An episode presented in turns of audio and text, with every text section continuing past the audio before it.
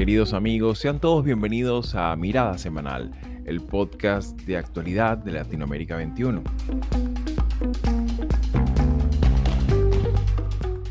Como todos los domingos, analizaremos las principales noticias de la semana con el respaldo intelectual de Marisabel Puerta Riera y Manuel Alcántara Sáez.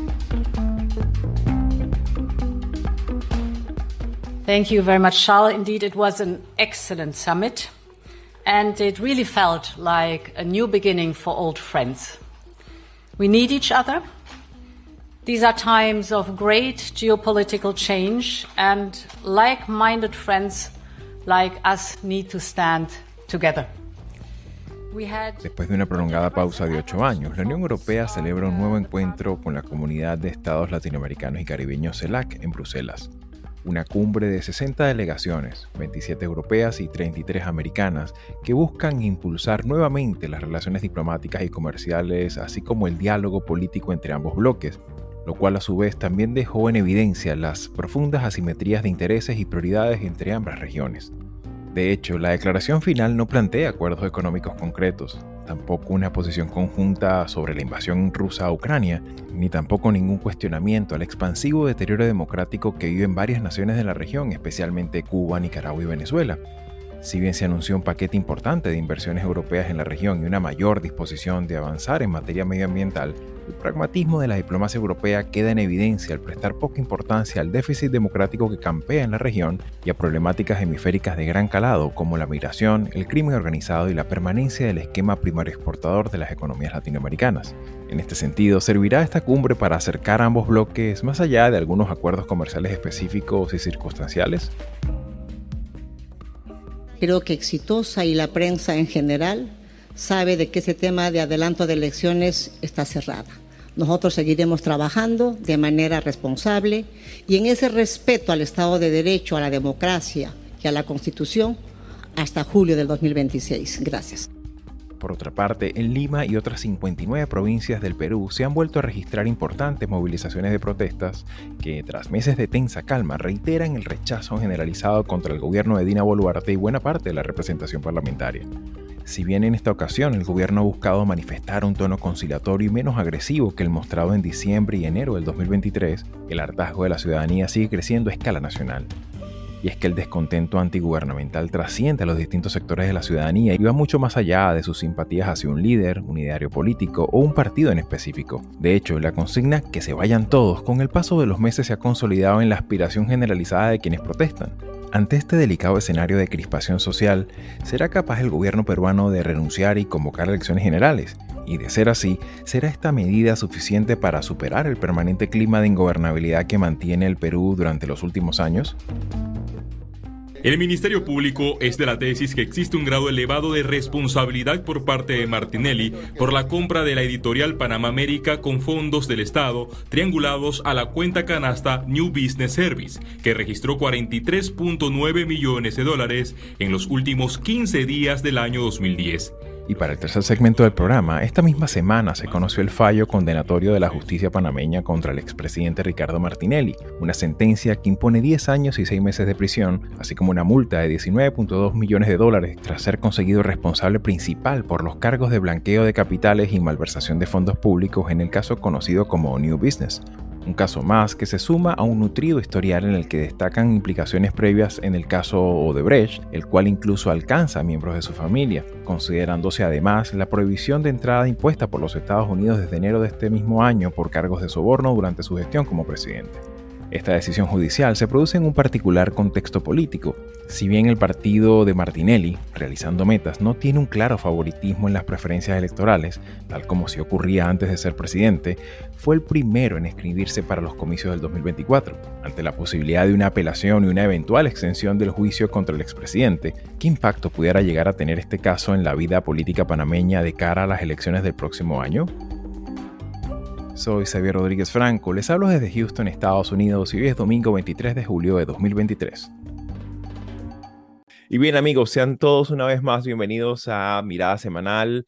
Y en esta ocasión eh, nos, toca pues eh, examinar un poco, hacer un recorrido sobre algunos temas que ya hemos hablado en su momento, pero particularmente me gustaría arrancar este programa de la cumbre entre la Unión Europea y la CELAC, un evento que, bueno, no, no, no, se, no se realizaba desde hace aproximadamente ocho años y que de alguna manera pues despertaba muchísimo interés, no tan solo del lado de América Latina, sino también en la Unión Europea, un continente que, bueno, además de enfrentar los rigores eh, de, de, un conflicto armado en su propio territorio, ciertamente pues necesita revitalizar sus vínculos y sus lazos son, a, nivel internacional y particularmente en ese contexto América Latina juega un papel importante, no tan solo por sus materias primas, sino también por su potencialidad en términos de, eh, de apoyo geopolítico en, en materias tan, tan demandantes como las que, las que ha tenido que afrontar también el continente europeo después de la pandemia. Y en ese contexto, me gustaría un poco tu, tu valoración, Manolo, esta semana. Por supuesto, se dieron muchísimas, se dieron citas, eh, delegaciones de, de, de, ambos lados del, del, Atlántico y de alguna manera, pues, nos presentaron algunas imágenes eh, muy llamativas, mm, de entre las cuales, entre las muchas, destaca sobre todo ese recibimiento tan cariñoso de Pedro Sánchez a Delcy Rodríguez, una eh, vicepresidenta de, Venezuela y sobre la cual pues ha, ha, girado buena parte de la controversia mediática. Pero más allá de eso, me gustaría un poco tu valoración de esta cumbre tan esperada entre la Unión Europea y la CELAC. Bueno, tiene muchas, eh, muchas aristas este, este, este asunto, ¿no? Lo primero, eh, comienzo por lo último que has dicho. Era una cumbre muy esperada porque era una cumbre que no se celebraba eh, desde hacía casi es una década, como has señalado.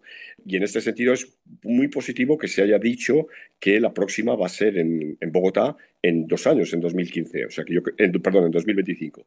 Eh, yo creo que eso ya en sí mismo es una buena noticia y lo será más si se cumple.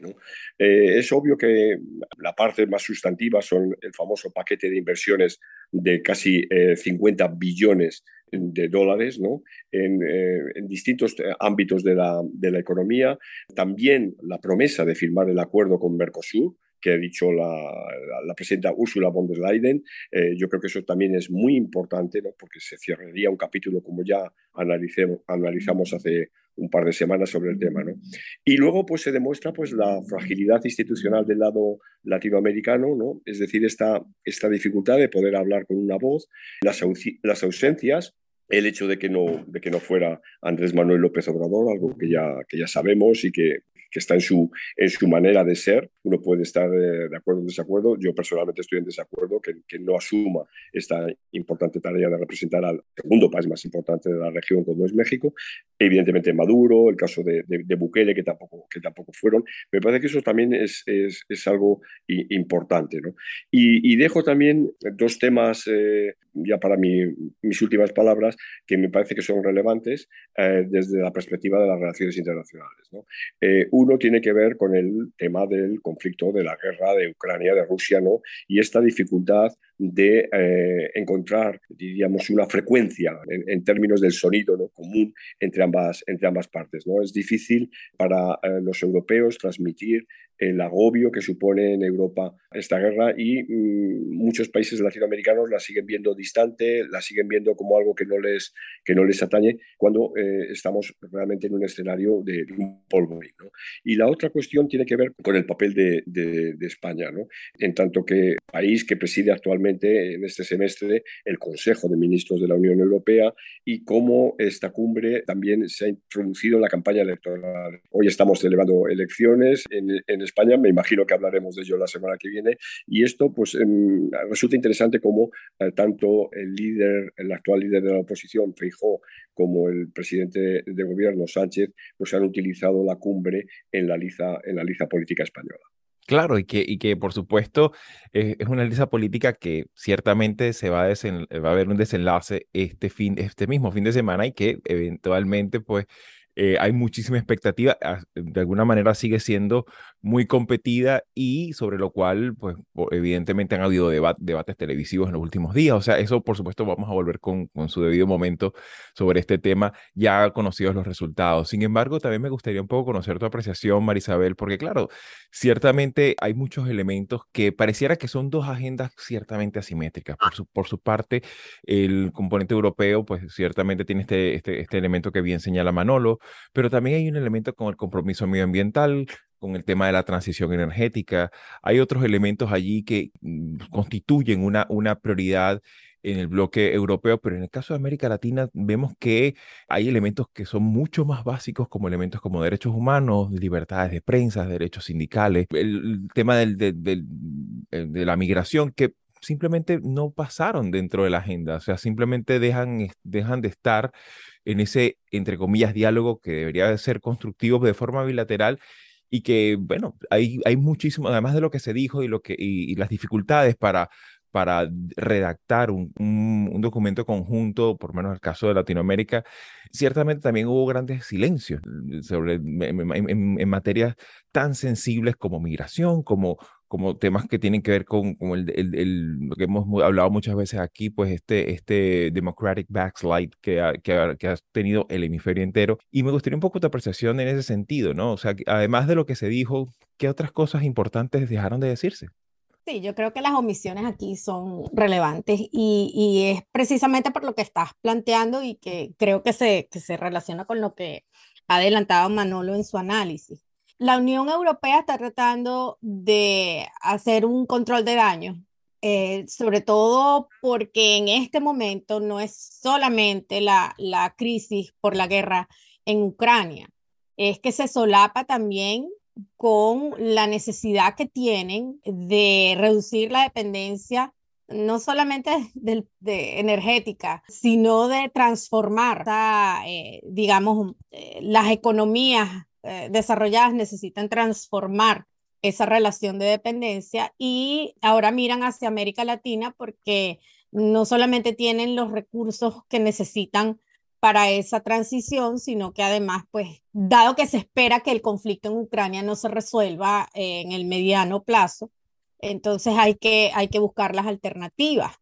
Y eso es justamente lo que está, digamos, en el, en el, en el trasfondo de esta situación. Hablábamos la semana pasada eh, eh, con distintos mm, colegas sobre cómo es posible que Venezuela y la misma, el mismo régimen cubano y Nicaragua tengan la posibilidad de una plataforma, de una tarima como esta, donde no se cuestione, tú lo has dicho, Xavi, no se cuestiona la falta de compromiso democrático para eh, velar por los derechos humanos. El tema de Ucrania, para muchos, fue lo que oscureció el propósito de este acercamiento, porque es que hubo no solamente resistencia en, el, en los casos de Venezuela y de Cuba con respecto al comunicado final, es que Nicaragua se negó a, suscribirlo. Y lo que dijo Boris es algo que, que suena como, como eh, eh, una voz clamando en el desierto, porque realmente no hay la valentía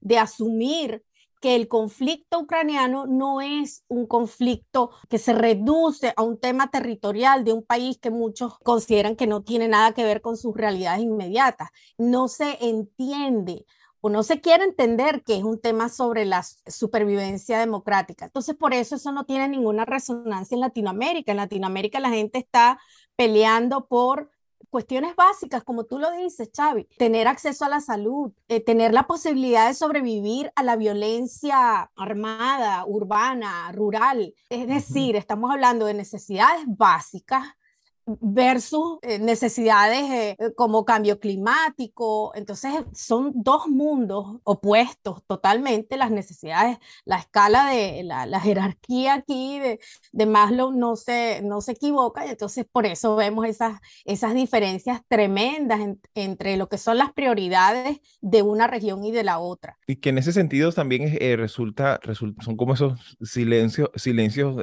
ruidosos, ¿no? Para tal efecto, recomiendo una artículo muy bueno que hace nuestro amigo y colega Miguel Ángel Martínez Meucci eh, para diálogo político sobre precisamente cuando las democracias callan, ¿no? Y, estos temas que son tan sensibles, tan importantes, pues ciertamente tema de la democracia, el de Estado de Derecho, eh, elementos tan importantes que eran prácticamente, pues, estaban por delante de, de, del aspecto meramente comercial y vemos que de alguna manera, pues, la, Unión Europea en, su, en su necesidad también de de acelerar agendas, de, de acelerar acuerdos y de, cierto pragmatismo, pues muchas veces está dejando de lado elementos muy importantes, sobre todo para una región que ha visto cómo con el paso de los años, eh, poco a poco va, va desmejorándose sus registros democráticos a nivel institucional y sobre todo lo más grave y lo más preocupante que recientemente se lo publicada el, el Latinobarómetro, más reciente, en la encuesta del Latinobarómetro, eh, vemos que eh, sigue teniendo un repliegue en las preferencias y en las expectativas de la ciudadanía, que es un poco el, aspecto más grave. Y en ese sentido, por supuesto, vamos a seguir eh, con nuestro programa examinando, porque bueno, ahora es que empieza esta relación entre Unión Europea y CELAC y vamos a ver si hay esa capacidad de, de, esa firma, de ese acuerdo que todavía está previsto entre, entre Mercosur particularmente y la Unión Europea.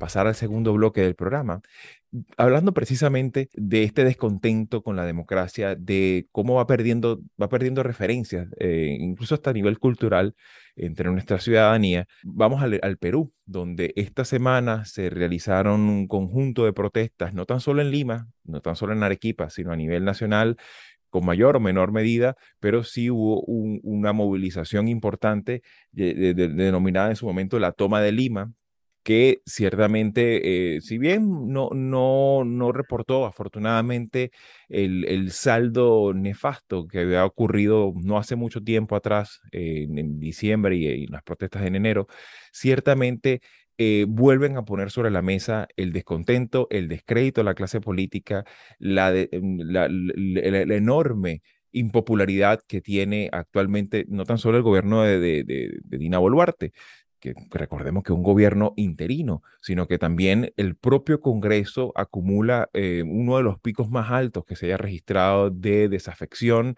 y de esa frase tan, tan popular como es el que se vayan todos, ¿no? Una frase que a veces nos recuerda también a los forajidos de, Ecuador cuando los tiempos de Lucio, recuerda a, momentos muy, muy duros, muy amargos en, en los países andinos y que precisamente pues pareciera que sigue poniendo en evidencia pues la incapacidad del gobierno para generar confianza, para generar un mínimo marco de gobernabilidad, pero también eh, una indisposición casi que contumaz, poder abrir la puerta a que se generen cambios a nivel institucional y que, y que pareciera que no están respondiendo a su tiempo. No sé cómo ves tú, eh, Marisabel, la dinámica que está ocurriendo en, en, en Perú en esta misma semana y que, bueno, pareciera colocar este tema sobre la mesa una vez más. Lo primero es destacar que Perú no ha salido de la primera plana, digamos, no solamente figurativamente, eh, está presente en, en, las noticias regionales, sin embargo, yo me temo que nos estamos eh, eh, desconectando de esa situación por la persistencia. Estamos hablando de que esto comenzó hacia finales del año pasado. Es posible que se haya reducido quizás por la por la eh, eh, crítica a nivel regional se haya reducido un poco la, el, nivel de respuesta violenta por parte del gobierno. Sin embargo, eh, ayer hubo heridos. Hay una sensación de que lo que exigen quienes protestan es algo que va más allá de la simple situación con el Ejecutivo. Es decir, no es nada más la salida de Castillo en las condiciones en que salió, no es nada más la presidencia interina, el tema es institucional, es el Congreso, son los partidos, los partidos políticos. Es decir, hay, hay una orfandad desde el punto de vista de la representación en Perú. La gente no tiene no solamente respeto, de líderes políticos que salgan a dirigir esto, porque esto no tiene una dirección, digamos, de alguien que esté controlando la, movilización social. Esto es orgánico. Y yo no sé, Manolo sabrá más, tendrá más detalles, pero esto no se limita como nos, a veces pienso que nos hacen creer que es que esto es nada más los grupos indígenas, los grupos de movimientos sociales. Esto tiene que ser mucho más amplio porque estamos hablando de que hay un descontento tremendo con las élites políticas en Perú. A, mi parecer, a eso se reduce y esto no es poca cosa. Esto es un, un tema que estamos eh, eh, eh, quizás mirando una bomba que está a punto de explotar y hay una inercia desde el punto de vista institucional que no se entiende, no se comprende. Claro, y que evidentemente creo que esa es la, mejor expresión, ¿no? Una bomba de tiempo, una bomba de relojería, porque ciertamente también eh, vemos que en este, en este casi semestre que ha tenido de desempeño gubernamental el gobierno de Boluarte, es que hay decisiones importantísimas que han sido diferidas, hay temas fundamentales que siguen estando pendientes en materia de resolución legislativa. Es que estamos hablando que incluso hasta, hasta en esta misma semana entrevista, entrevistaron al propio Vizcarra, que fue uno, de los, uno de los varios presidentes vacados eh, en, el, en, el, pasado reciente, y él mismo decía que las cuatro causas, las cuatro causas por las cuales se le abría la vacancia, las cuatro causas fueron archivadas deliberadamente. O sea, e, el tema es que eh, estamos viendo cómo también la justicia se, mm, se, utiliza de forma meramente instrumental y esto, por supuesto, es algo muy notorio. Eh, las, las ciudadanías, eh, en, líneas generales, ya son, están un poquito más despiertas, ya tienen medios de comunicación mucho más diversos, ¿no? Y, y tienen capacidades también a veces de, de, poder contrastar la mentira gubernamental, la, mentira oficial, ¿no? Y, y en ese sentido, Manolo, me gustaría un poco tu valoración, sobre todo considerando que también este semestre que lleva de, inestabilidad, de tensa calma, de, estallidos mm, eh, a lo largo y ancho de un país extenso como es, eh, como es Perú, pero que ciertamente ha tenido un, ya, ya, ya la economía, una, una, economía que ha sido sólida por mucho tiempo, ya está empezando a, a mostrar síntomas de debilidad, ha tenido un repliegue, según se registra, pues de un 0.5% del PIB e, en, lo que va de año. ¿Cómo evalúas tú esta situación y, qué, pudiéramos esperar en, en, el corto y mediano plazo? Esta semana en la han llamado la tercera toma de Lima ha habido 11 eh, lo cual en un proceso de movilización tan amplio, pues, pues es, diríamos, algo aceptable. Eh, sabiendo que es algo doloroso, pero nada que ver con lo que pasó en la primera y la segunda toma de Lima. O sea, esto puede ser puede, ser una visión positiva de lo que ha pasado. También es positivo que Dina uh, Boluarte haya tenido una respuesta conciliadora ante esta marcha, ¿no? Y ella ha ofrecido una agenda social y conversaciones. Pero claro, la pregunta es, ¿conversaciones con quién? ¿Con quién va a conversar? Es, decir, eh, porque claro, eh, las, masas eh, en un proceso de clara anomia social pues no hay de momento liderazgos, ni hay de momento una representación organizada, como, se llamaba, como señalaba María Isabel. Entonces, eh, es, esto nos lleva a un callejón sin salida tremendamente peligroso. Y yo eh, comparto vuestro, vuestro pesimismo. Fíjate que mm, citabas la reciente publicación de esta semana del Latino Barómetro. Bueno, pues según Latino Barómetro, Perú resulta ser el país con el índice más bajo de satisfacción con la democracia de toda, de toda la región. El 8% de la gente dice estar satisfecho con la democracia, mientras que el 87% dijeron estar insatisfecho. Esto en un escenario, como también habéis señalado, en el que la presidenta Dina Boluarte eh, tiene un índice de desaprobación del 80%. Pero es que es peor, el Congreso, el índice de desaprobación es del 90% escenario, repito, de anomia social, de falta de interlocución política, de falta también claramente de liderazgo político y de donde los partidos políticos desaparecieron hace muchos años. O sea, y esto, mm, Alberto Fujimori es un gran eh, eh, constructor, un gran destructor de los partidos, de los partidos políticos cuando dio el golpe de Estado hace ahora 31 años. Y bueno, tenemos esta semana, el 28 de julio, es el día de la independencia de Perú y se avanza que puede haber una cuarta toma de, Lima. ¿no? Claro, la cosa positiva es que la economía peruana parece que mantiene una, un cierto ritmo vital ah, muy diferente a otros casos de América Latina y esto es lo que sostiene de alguna manera a la gente. Yo me temo que eh, si la economía dejara de tener esto, estos, estas tasas de crecimiento que está teniendo, que no digo que vayan, que sean eh, ejemplarizantes ni nada de esto, pero que, que, son razonablemente positivas. Sí, claro, y que precisamente, pues en ese sentido, esto también habla del enorme potencial de desarrollo que tiene, a pesar de todo, pues que tiene Perú pero un, país fantástico con muchísimas capacidades, eh, no tan solo en lo económico, sino también en lo social, y que ciertamente eh, al resto del conjunto de, América Latina es ciertamente conmovedor que pasen los años y pasen los gobiernos y, realmente hayan tantos problemas, porque claro, ciertamente, ciertamente es notorio pues que también incluso voces críticas al propio gobierno de, de Boluarte le exijan la, la, renuncia, que digamos, dada la complejidad también de, de carácter institucional y constitucional, pues ciertamente podría ser la única, la, la, llave maestra, ¿no? Para poder acelerar un cambio institucional sin que sea demasiado tarde en términos de, protesta callejera y que de alguna manera permita una renovación, no tan solo del Ejecutivo, sino también del, del, del legislativo. Sin embargo, muchos, muchas voces apuntan a que, bueno, precisamente, precisamente por, eso, por esos eh, abusos policiales ocurridos en, apenas las primeras semanas y meses de, su mandato, pues mucha gente dice que, pues, por supuesto, hay temor a salir y a enfrentar cargos ante la justicia precisamente por, eso, por esos abusos policiales. Es una salida democrática, está bien llamar a las urnas y llamar a, la, que el soberano hable, pero ¿qué va a hablar si no hay representación, si no hay articulación de intereses, si no hay programas, si no hay alternativas claras, si no hay liderazgos manifiestos? O sea, ese es el drama de, Perú. Buen apunte, porque sí, efectivamente es un poco lo que también se vive a nivel de, ese, ese descrédito generalizado y esa fragmentación también que hay a nivel de la representación política.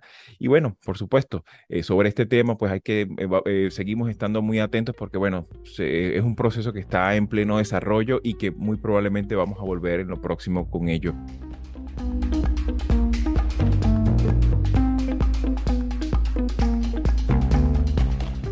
Para pasar al tercer segmento de nuestro programa, precisamente hablando de eh, ejecutivos que, que, de alguna manera en su desempeño pues han constituido grandes problemas. Vamos al a Panamá, en la que esta semana el expresidente Ricardo Martinelli, quien estuvo en el poder entre 2009 y 2014, recibió una condena, una condena en firme por un tribunal panameño, condenado a 10 años y 6 meses de cárcel y a pagar una multa de 19.2 millones de dólares tras ser declarado directamente responsable por crímenes que de alguna manera pues eh, también han, empañado a su propia familia, sobre, sobre todo por el caso llamado New Business.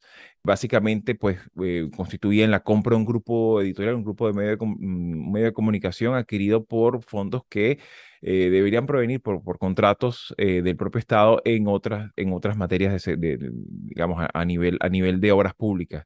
Eh, en ese sentido, pues por supuesto también lo que resulta llamativo desde el arranque, pues es que estamos hablando de, un, de una figura que sigue siendo figura política en el entorno político electoral y que incluso tiene aspiraciones electorales para el año 2024, que es cuando corresponden nuevas elecciones. Y en ese sentido, Manolo, me gustaría un poco tu, tu, tu valoración de esto y qué precedentes puede sentar, sobre todo considerando que, que, muchos países de la región también eh, los presidentes pues eh, tienen que, que, vérselas con la justicia eh, de forma casi que regular. Bueno, hay, hay que hacer memoria. Cuando Ricardo Martinelli conducía la campaña presidencial del 2009, en la que fue electo, uno de los de las citas que más proclamaba era, yo ya soy millonario y no vengo a la política para enriquecerme porque soy rico. ¿no? Y eso convenció a mucha gente y dijo, ay, qué bien, pues sí, este no nos va a robar porque ya es rico y no los... Bueno, sabemos que se enriqueció muchísimo más. O sea que los cinco años de Martinelli en la presidencia de Panamá incrementaron su fortuna en un porcentaje que era superior a si hubiera seguido en el mundo de los negocios. Es decir, es eh, un hombre de una política, digamos, eh, representante de una política tristemente que se ha ido imponiendo tristemente en el mundo. ¿no? Recordad que un día hablábamos de Berlusconi, del fenómeno Berlusconi, ¿no? Eh, porque, claro, hay, hay circunstancias que no son estrictamente de América Latina, ¿no? Y, claro, mm, ahí mismo en Estados Unidos tenéis un buen ejemplo, ¿no? De, de esto, ¿no? Entonces, Ricardo Martinelli ahora quería volver a la, presidencia en las elecciones del año que viene. Para ello había creado un partido político, realizando metas y estaba diseñando una campaña muy parecida a la del año 2009. no me atrevo a decir que con las mismas posibilidades de elección del año 2009, pero evidentemente con ciertas posibilidades. Bueno, hoy esto está truncado, la condena, por supuesto, está, puede ser revisada y puede ser recurrida y demás. Fecha de hoy le inhabilita para ser presidente de Panamá y yo creo que esa es una buena noticia para Panamá y para América Latina. Claro, y que, y que también hay que considerar que ciertamente, pues como bien dices, no tiene esas expectativas tan, tan amplias como en el 2009, pero sigue estando allí, en, en un contexto político, pues donde evidentemente no hace mucho tiempo en la propia Panamá se suscitaron importantes protestas mm, y que, y que ciertamente una de esas protestas era precisamente sobre un tema poco atendido como es el tema de la corrupción política o administrativa en el Panamá de nuestro tiempo, ¿no? Que a pesar de todo, pues eh, ciertamente ha, podido, pues el propio, el propio gobierno en funciones de Laurentino Cortizo, pues ha logrado como que ciertos, ciertos arreglos, ciertos acomodos, pero sigue estando allí latente ese, ese tema eh, en la sociología electoral y en la propia oferta, ¿no? Y en ese sentido, Marisabel, sobre todo considerando también esa, esa gran referencia que ha dado Manolo con el caso de Donald Trump, que, es inexorable su, su, su, alusión. ¿Cómo, ¿Cómo, ves tú este, este, este proceso y qué... Mm, es difícil determinar que pudieras em, representar esto porque obviamente eh, se tiene previsto pues que, que, que Martinelli va, va, va a apelar la decisión, pero más allá de eso, ¿qué lectura le podríamos dar a, este, a, este, a esta sentencia y a este precedente también en términos políticos?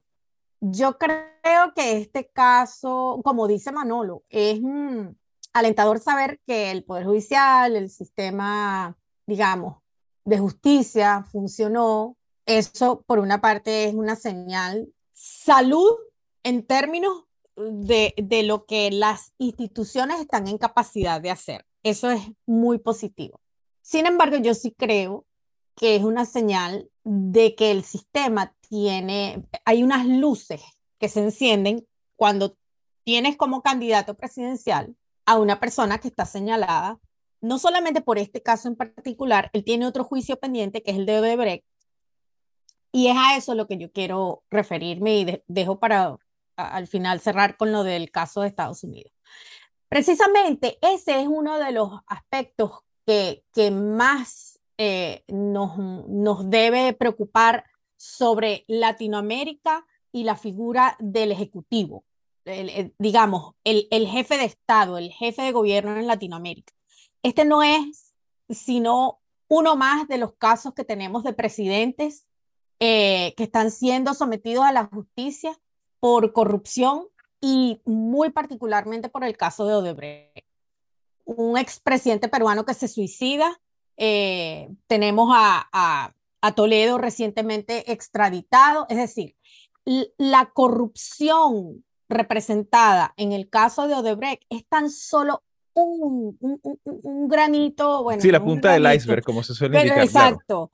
Entonces, ¿qué es lo que estamos viendo? Estamos viendo que estos super ejecutivos, estos, estos eh, sistemas hiperpresidencialistas, han contribuido, le han dado una gran eh, oportunidad a este tipo de candidatos como Martinelli, como Berlusconi en Italia o como Trump en Estados Unidos, que con esa imagen de empresarios exitosos que no necesitan del poder para ser ricos porque ya lo son, esto no ha sido sino una especie de fachada, de coartada para que gente con pasados dudosos desde el punto de vista de sus propias experiencias empresariales, traigan eso a, al ámbito político. Sí, al ámbito público, claro. Eh, eh, y, y, político, es decir, estas prácticas tipo mafia, porque el caso de Martinelli con lo de la compra de los periódicos es algo que conocemos en América Latina, en, en, en otras, tenemos otras referencias. En el caso de, eh, sin ir muy lejos, ¿no?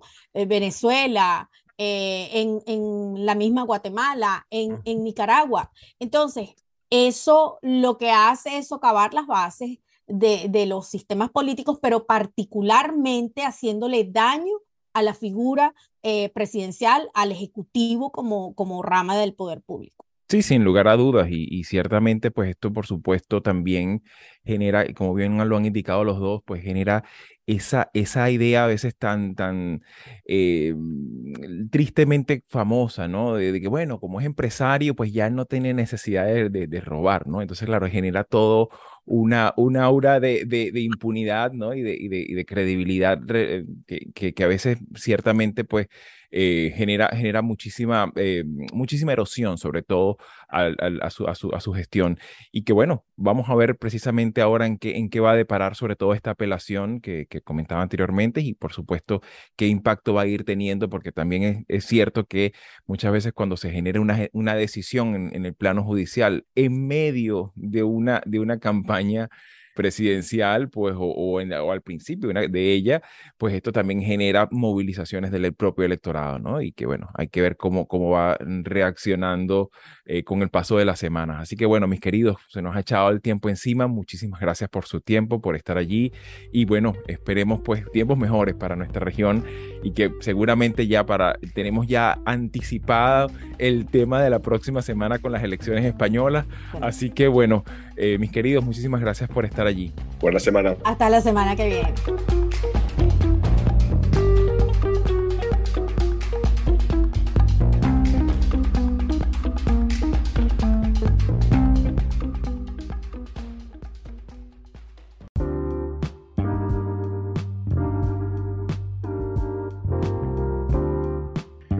Audios utilizados en este programa fueron obtenidos del canal de YouTube de la Comisión Europea, El País y EcoTV Panamá.